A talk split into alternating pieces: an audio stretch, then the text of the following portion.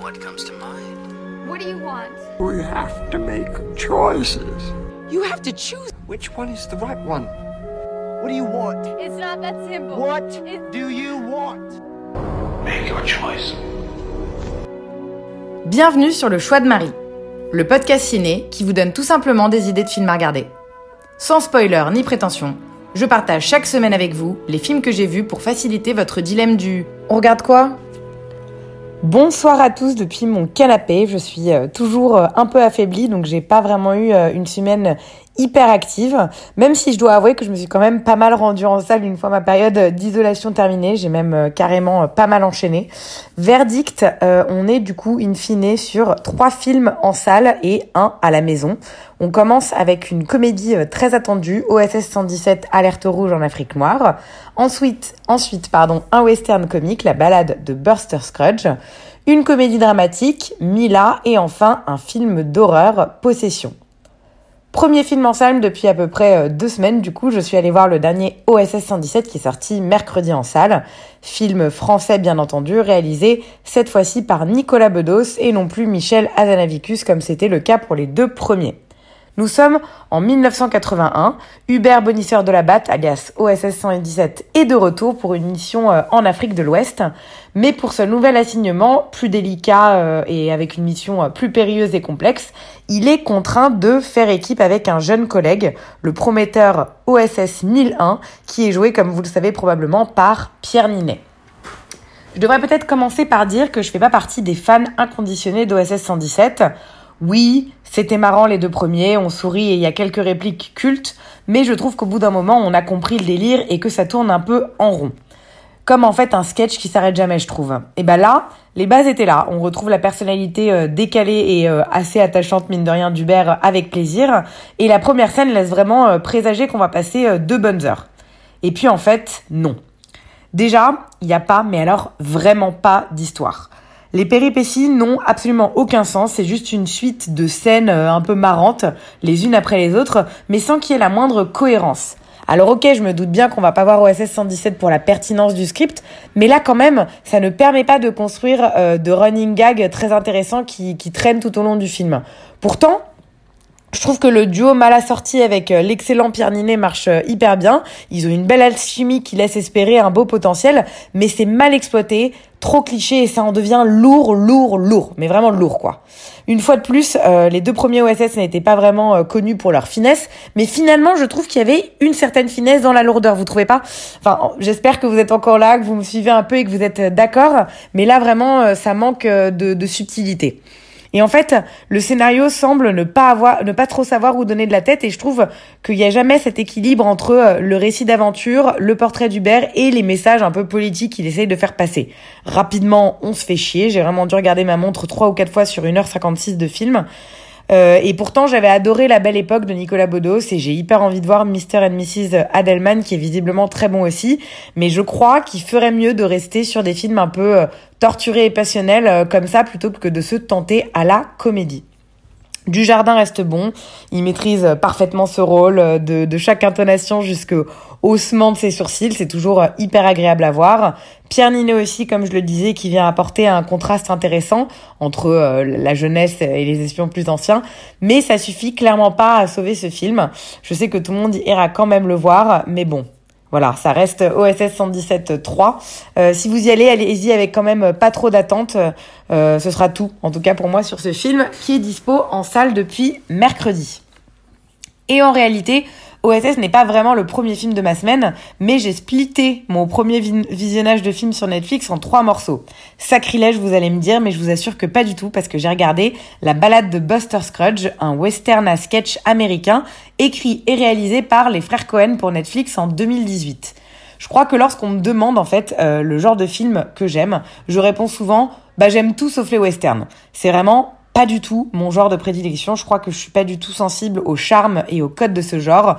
Donc autant vous dire que j'étais un peu réticente à l'idée de m'y mettre. La balade de Buster Scruggs, c'est un western d'anthologie en six volets mettant en scène plusieurs légendes du Far West. Chaque chapitre est en fait consacré à une histoire différente de l'Ouest américain et on a donc six courts-métrages différents en quelque sorte que j'ai regardé euh, deux par deux en trois fois. On a l'habitude de voir ce genre de, compilation euh, pour le registre de l'épouvante, mais pour un western, c'est vraiment euh, très rare, pour ne pas dire carrément inédit.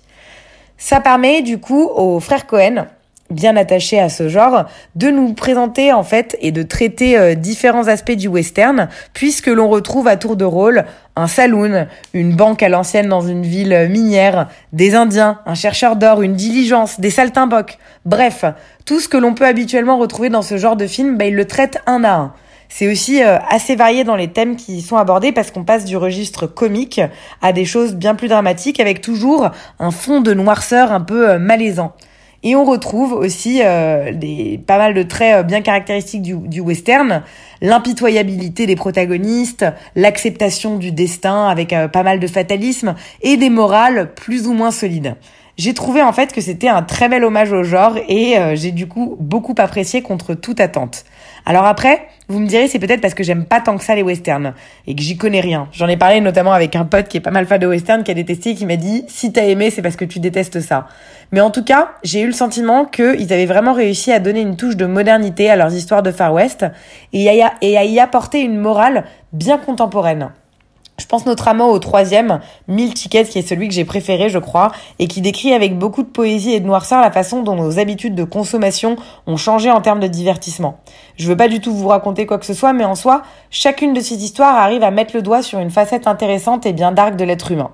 J'ai même envie de dire que euh, chaque récit aurait carrément amplement mérité un développement indépendant. J'étais presque un peu frustrée parfois que ce soit aussi court sous forme de court métrage.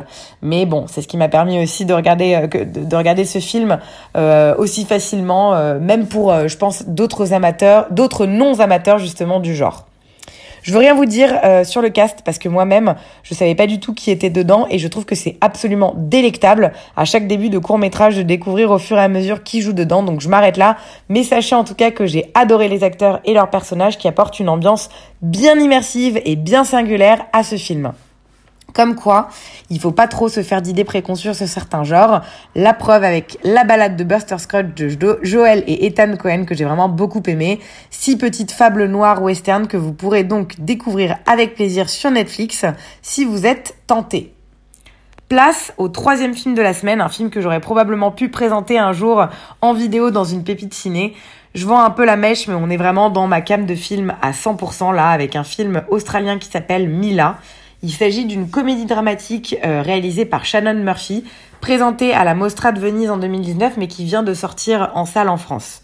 Le temps du Covid, des festivals, tout ça, tout ça. Dès le début du film, on voit bien que euh, Mila n'est pas une adolescente comme les autres, clairement en marge, la tête dans la lune et surtout euh, atteinte d'un cancer qui semble déjà bien propagé. Quand elle tombe amoureuse pour la première fois, c'est toute sa vie et celle de son entourage qui vont bientôt se retrouver bouleversées. On va donc venir découvrir son quotidien dans cette période un peu particulière et apprendre à connaître et à s'attacher à elle et ses proches. Son nouveau petit ami Moses, mais aussi ses parents, Henri et Anna. C'est une très jolie histoire qui nous laisse euh, avec la subtile impression que c'était pas vraiment un film, mais bien la réalité qu'on a vue. C'est très pudique, pas du tout euh, intrusif et terriblement euh, larmoyant, alors que c'est quand même un sujet un peu dur. Mais c'est vraiment un film qui est hyper authentique. Le personnage de Mila est extrêmement bien construit, un mélange entre euh, soleil et pluie. Euh, on ressent assez facilement en fait ces pics de bonheur comme ceux de détresse qu'elle peut avoir tout au long du film. C'est la jeune Australienne Elisa Scanlen qui joue Mila. On l'avait pu la découvrir dans le rôle de Beth euh, dans Les quatre filles du Docteur March, la dernière version, celle qui est sortie il y a un an et demi de Greta Gerwig. Mais pas seulement elle, parce que tous les autres acteurs donnent vie à leur personnage névrosé avec une sincérité qui est assez sidérante. Je pense à Toby Wallace qui joue euh, Moses et qui a gagné le prix euh, Marcello Mastroianni du meilleur espoir à la Mostra de Venise amplement mérité parce qu'il vit totalement son rôle. On se demande carrément parfois s'ils n'ont pas casté ce mec dans un squat directement dans la rue. Il est euh, bouleversant de réalisme et que dire également des parents euh, qui sont vraiment primordiaux à l'histoire et qui apportent encore plus de réalisme au film. Ils sont hyper travaillés et nous offrent euh, vraiment, je trouve, les plus beaux dialogues du film. C'est une famille qui est dysfonctionnelle à sa façon, mais toujours dans un état d'esprit de faire de leur mieux. J'ai trouvé ça hyper touchant et un portrait donc de famille assez atypique qui nous montre une fois de plus que les choses sont nuancées dans la vie et qu'il existe autant de schémas familiales qu'il n'existe de familles. Des images simples, sans trop d'artifice ni de mouvement de caméra, mais ça reste fluide. Je vous dis un peu comme si c'était pas un film et qu'on était vraiment là avec, eux.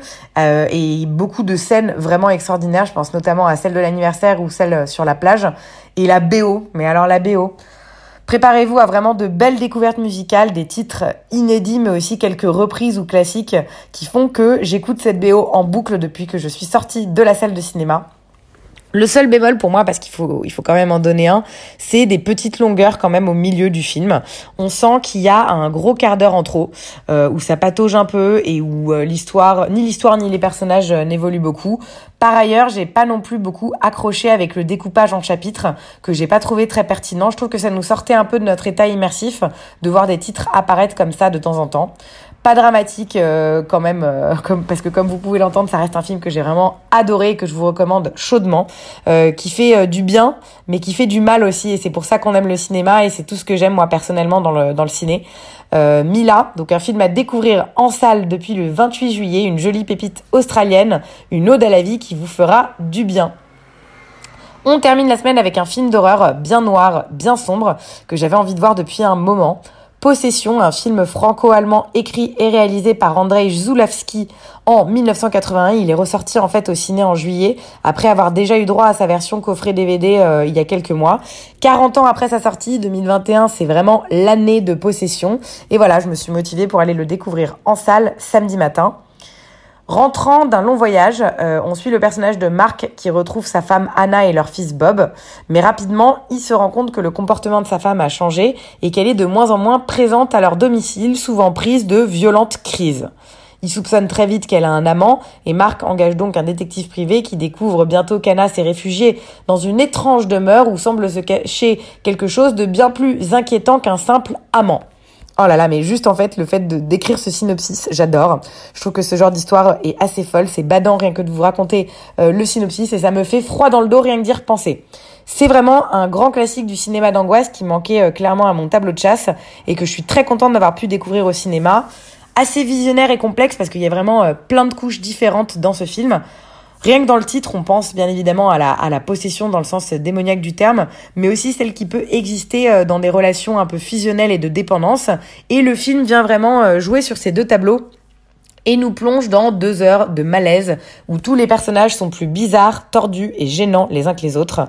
La mise en scène des 80 a un peu vieilli, certes, et je pense qu'elle euh, elle en fera glousser certains parmi vous, mais j'ai trouvé honnêtement que le film n'avait absolument pas à rougir, parce que c'est dans l'ensemble toujours plutôt convaincant et angoissant. C'est euh, en fait le peintre et sculpteur italien Carlo Rambaldi, qui est spécialisé dans la réalisation d'effets spéciaux pour le cinéma et à qui on doit notamment E.T., King Kong, Alien et Rencontre du troisième type qui s'est chargé de ce film. Donc on est bien loin d'une arnaque en termes euh, visuels et j'ai trouvé très réaliste la plupart des scènes graphiques. Et il faut dire ce qui est, c'est un film qui est très charnel, sensuel et sensoriel. On voit beaucoup de choses à l'écran, il y a beaucoup de textures, de couleurs marquantes et vives, de sexe. Tout est très bien exécuté à mon avis. Et ensuite, côté histoire, on accroche ou on n'accroche pas, mais j'ai trouvé que dans l'ensemble, le script était assez cohérent, bien mené, et je me suis pas ennuyée une seule seconde. Je reprocherais euh, simplement aux personnages d'être parfois un petit peu trop barrés, ce qui nous déconnecte un peu euh, par moment. Et euh, voilà, ils, ils, sont effectivement possédés, mais bon, parfois ça part un peu trop loin, je trouve. Un minimum de nuances aurait été la bienvenue afin de maintenir un lien plus fort entre les personnages et les spectateurs. Ça n'enlève rien aux interprétations absolument impressionnantes de Sam Neill et d'Isabelle Adjani. Zulawski avait dit euh, dès le départ qu'il ne voyait qu'Isabelle Adjani pour interpréter le rôle principal d'Anna. Elle, elle a longtemps refusé et puis en fait, elle s'est laissée convaincre par son conjoint de l'époque qui était euh, embauché comme directeur de la photographie sur le film. Et elle avouera plus tard, en 2002, euh, lors d'une interview, regretter d'avoir fait ce film. Je, je, vous donne une de ses citations. Possession, c'était un film infaisable et ce que j'ai fait dans ce film était tout aussi infaisable. Pourtant, je l'ai fait et ce qui s'est passé euh, sur ce film m'a coûté tellement cher malgré tous les prix que j'ai reçus. Faut avouer qu'elle est vraiment génialissime dedans. Je pourrais parler 5-10 euh, minutes uniquement de sa performance qui fait froid dans le dos avec des scènes assurément iconiques grâce à elle. Je pose notamment à celle dans le métro qui est, euh, enfin, c'est vraiment 5 minutes de vraiment de délire total. Prix d'interprétation féminine à Cannes, plus César de la meilleure actrice pour Isabelle Adjani sur ce film. Et Sam Neill à côté excelle tout autant dans son personnage tordu et complexe, qui inspire beaucoup de sympathie au début pour progressivement sombrer lui aussi et devenir tout aussi barré. Franchement, je crois que je pourrais encore parler des heures de film, mais je vais m'arrêter là pour laisser un peu une part de mystère, ne pas vous spoiler et vous inviter à le découvrir à votre tour. C'est un must absolu pour les fans de films d'horreur parmi vous, mais clairement pas un film pour tout le monde. Ça reste assez dark, choquant, interdit au moins de 16 ans tout de même, donc âme sensible, s'abstenir. C'était donc Possession qui est introuvable en streaming, mais dispo en ce moment même dans quelques salles, ou sinon en superbe coffret DVD pour une dizaine d'euros en occasion. Voilà, voilà, ma semaine s'achève sur une note donc un peu dark, mais on aime ça. Ça reste une semaine que je trouve assez variée où j'ai quand même vu dans l'ensemble plutôt de bons films, ça fait du bien. Pas de docu cette semaine comme vous avez pu le remarquer, mais en fait je me suis lancée dans The Last Dance sur Netflix, donc je vous parlerai de cette série docu euh, dimanche prochain en fait. Sur ce, je vous souhaite une très bonne soirée à tous et allez mater des films. À très vite.